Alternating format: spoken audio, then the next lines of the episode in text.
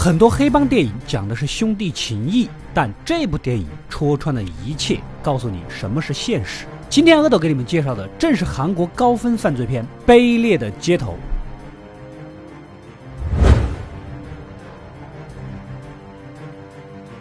故事开始。我们的男主外形俊俏，但实则是社团的一混混小头目，手下有一群跟着想发财的小弟，上面呢有个中层头目大哥，平时带着小弟们催催债，拿多少佣金全看大哥的心情。二十九岁还没混出点名堂，家里上有多病的母亲，下有弟弟妹妹还在读书，住的房子也要被拆迁，可谓是一事无成，还即将露宿街头啊。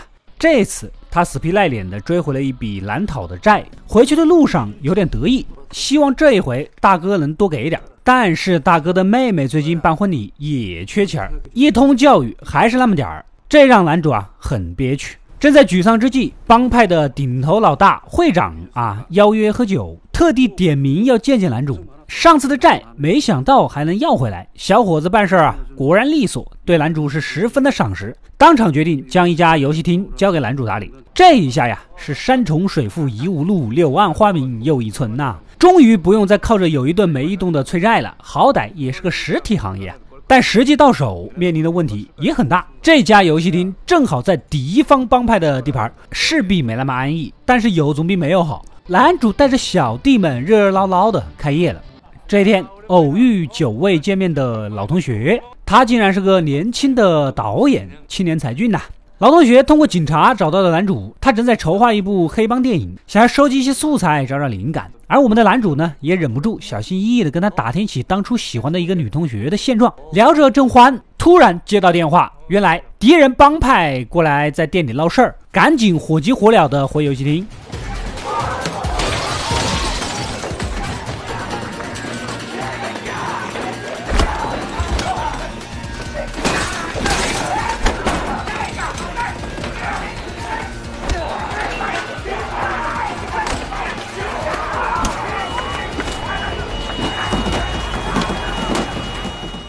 只见这精心布置的场子被对方砸得七零八落，男主呢技能全放，奋力的守家呀。他的大哥也得知消息赶来，立刻召集所有手下准备报复。男主的一车人先到，哪料到对方来的人更多，直接被围住。不管呢，一个字就是干。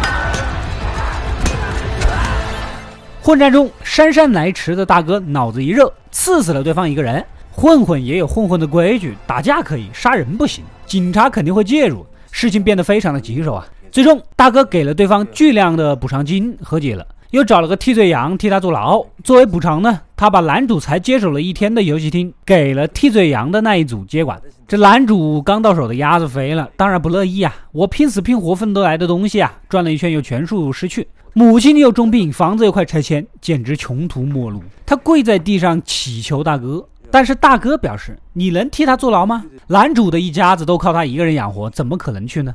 晚上开车送会长回家，会长呢看其哭丧着脸啊，看出了一点端倪，语重心长地教育他成功之道：首先你需要知道啊自己需要什么人，第二步这个人又需要什么。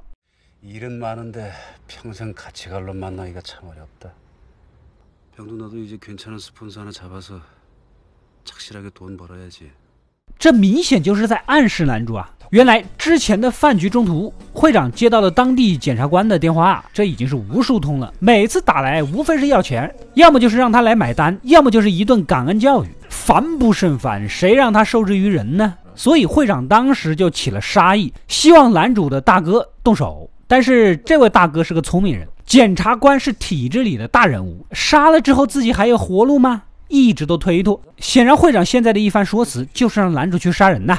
男主很机灵，当场要来了检察官的名片，接下了这个活。为了以防万一，还叫来了自己的得力副手。副手一开始有些犹豫，眼见男主的坚定，两个人又都想出人头地，决定行动。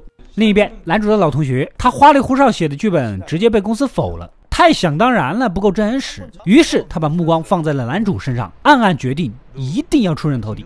这天，老同学拉着男主去参加同学聚会，果然就见到了念念不忘的初恋女同学，一阵腼腆和暗喜，两人是相谈甚欢。此时副手打来电话，人出发了，可以开始行动了。两个人开车一路跟随着检察官，故意追尾。副手呢假意下车交涉，男主果断背后袭击，将其灭口。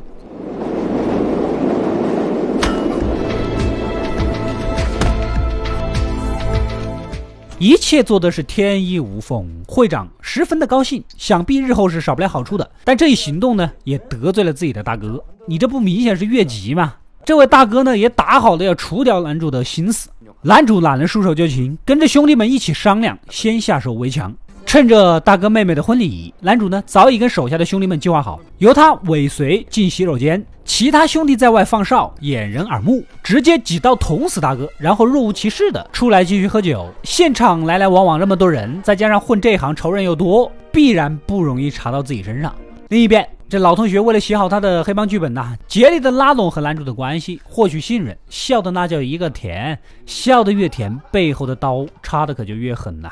之后迎来了一段时间的平静，男主带着家人搬离了老房子，好好的开始追求自己的爱情。这天，男主来到初恋工作的书店接她下班，没想到无意间撞见了一个已婚男与其拉扯，偷听之下才知道，原来初恋竟然当了一段时间的小三。好在及时收手，但对方不同意，胡搅蛮缠的。男主呢，恼怒之下将其打倒，但这一幕吓到了初恋，因为初恋本来就忌讳男主黑社会的背景。更不喜欢用暴力解决问题的男人。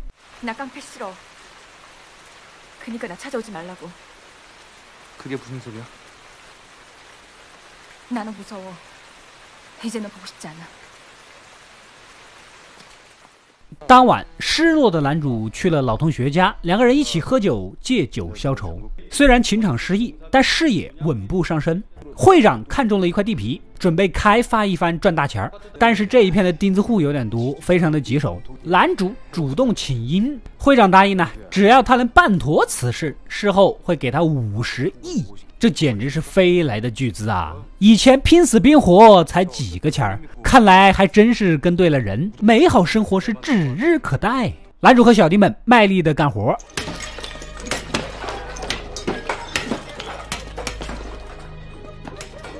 没想到现在的自己变成了曾经最痛恨的人，他曾经也是被拆迁的对象啊啊，也是很讽刺。现在只剩下五户钉子户了，小弟们发现这五户房东直接见不着人，根本就没法威胁呀。后来一查才知道，原来是另一个帮派搞的鬼，他们也想分一杯羹。但男主这伙人不愧是敢拼敢闯，很快找到了其中一个房东，由他供出了背后的帮派主谋。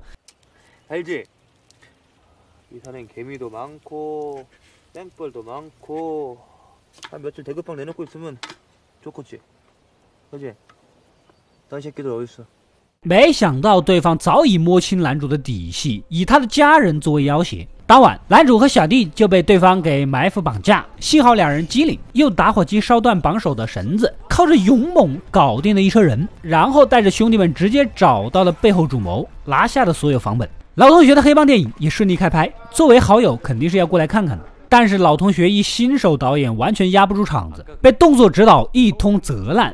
男主看不下去啊，过去给他出头撑腰，结果搞得片场的工作人员有点害怕，老同学也只能劝男主以后别来了，他这是好心办坏事儿。之后的时间里，初恋呢一点一点的被男主的诚心打动，重新的接纳了他。几个月之后，小导演的电影也上映了，一时名声大噪。男主带着小弟们呢，兴冲冲的过来捧场，哪料到里面的一个桥段正是男主杀检察官的翻版，这才惊醒。原来那天情场失意去同学家，在酒精的作用和老同学的追问下，说出了杀人的秘密，竟然被他编成了电影。都说了不要告诉第三个人，你直接拍成片子搞宣传，瞬间一个晴空霹雳啊！我现在没向第五者说，我是向第六者、第七者，甚至是第十者说，我没食言。会长是异常的恼怒，责令男主搞定此事，显然是暗示他解决掉导演。男主生气归生气，但念及旧情，只是警告了一番就放了他，自以为这个事到此为止。男主的副手呢，劝他不能心软呐，毕竟这个是牵扯会长和他们两个人的未来，谁能保证小导演会守口如瓶呢？但是男主呢心意已决，强势要求就此作罢。副手被批了一顿也没有办法。隔天，副手私下还是抓到了这个导演，以活埋做要挟。大哥要保你没办法，但如果你走漏了风声，别怪咱们不客气。之后仿佛一切风平浪静，会长的房地产项目也稳步推进，男主的五十亿眼见即将到手，车厘子自由的生活指日可待，他志得意满。这天正是圣诞节，男主买好了戒指，预备向初恋求婚，哪知道周围竟然埋伏着警察。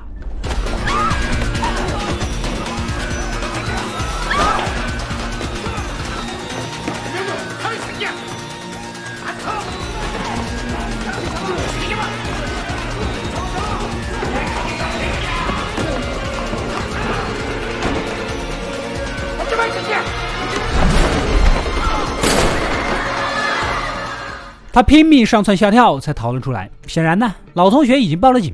他怎么也不会相信自己放过的人会回头反咬自己。男主悄悄地找到会长，承认自己没有处理好。这次呢，会真正的结果老同学了却此事，希望会长能兑现五十亿的承诺。他需要这笔钱保家人未来的生活。之后他会出逃国外，从此消失。当然，如果被抓了，也不会出卖会长。还是太年轻了呀！会长这种老江湖当然知道，承诺有什么用？只有死人才是最能保守秘密的。男主这边部署好小弟，跟副手道歉，自己悔不该当初心软，害得他们俩都要逃亡。交代好一切，就直接跟踪来到了夜总会。趁着老同学没防备，男主是悄悄的靠近，但还是被发觉，赶紧追上去。老同学虽然跑得快，但楼下早已把守了小弟，立马抓住了导演带走，通知男主直接过去就行了。男主呢，急冲冲的来到目的地，哪知道一下车被一群陌生人围杀，莫名其妙的甩开几个凶手，一路跌跌撞撞的，眼前一辆熟悉的车开来，这是自己小弟的车，他们似乎才刚刚赶到，两个手下一把将这个大哥扶起来，然而没想到的是，两个小弟随即掏出匕首将男主给捅死。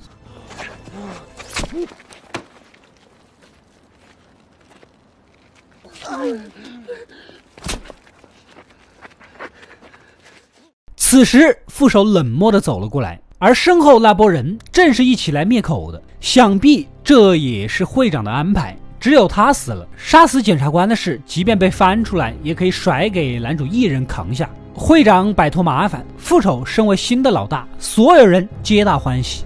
男主是不可置信呐，满眼的不甘心。他似乎忘了自己混黑社会的，却动了黑社会不该有的心慈手软。劫持着导演的那辆车原路返回，导演有导演的用处，可以投资拍电影洗黑钱，可以捧红自己的女人，可以洗白会长的身份，多的是用处。酒桌上，导演是战战兢兢，而对面本该是男主的位置，已经换成了副手。在场的三个人，会长自私虚伪，笑里藏刀，借刀杀人。副手背信弃义，而导演出卖好友，功成名就。三人彼此知晓对方的秘密，因为相互又有利用价值，又绑在一起。但表面上的和气，不知道能坚持多久。毕竟这个行当如此的卑劣。恍惚中，导演想起了男主曾经要求他拍出展现黑帮情谊的片子。너이번엔말이요진짜우리의주고서는생한건달력이한번만들어봐라 时至今日，他才深刻的体会到黑帮的精髓就是卑劣，根本就没有情义可言。故事到这里也就结束了。关于欲望的轮回却没有停止。黑帮的世界里真的有情义吗？对情义抱有幻想的男主，最终被情义背叛。大哥的结局在男主身上如数上演。利益使朋友反目，又使眼中钉转瞬成为朋友。卑劣者活下去，又被更卑劣者踩在脚底。欲壑终究难填呐，人性也终究经不起利益的试探。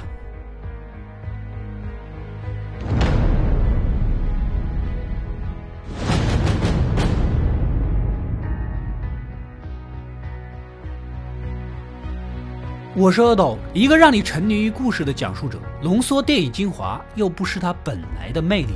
扫描二维码，添加我的微信号，除了能第一时间收到推送，更有独家解读的视频等待你的发掘。扫描它，然后带走我。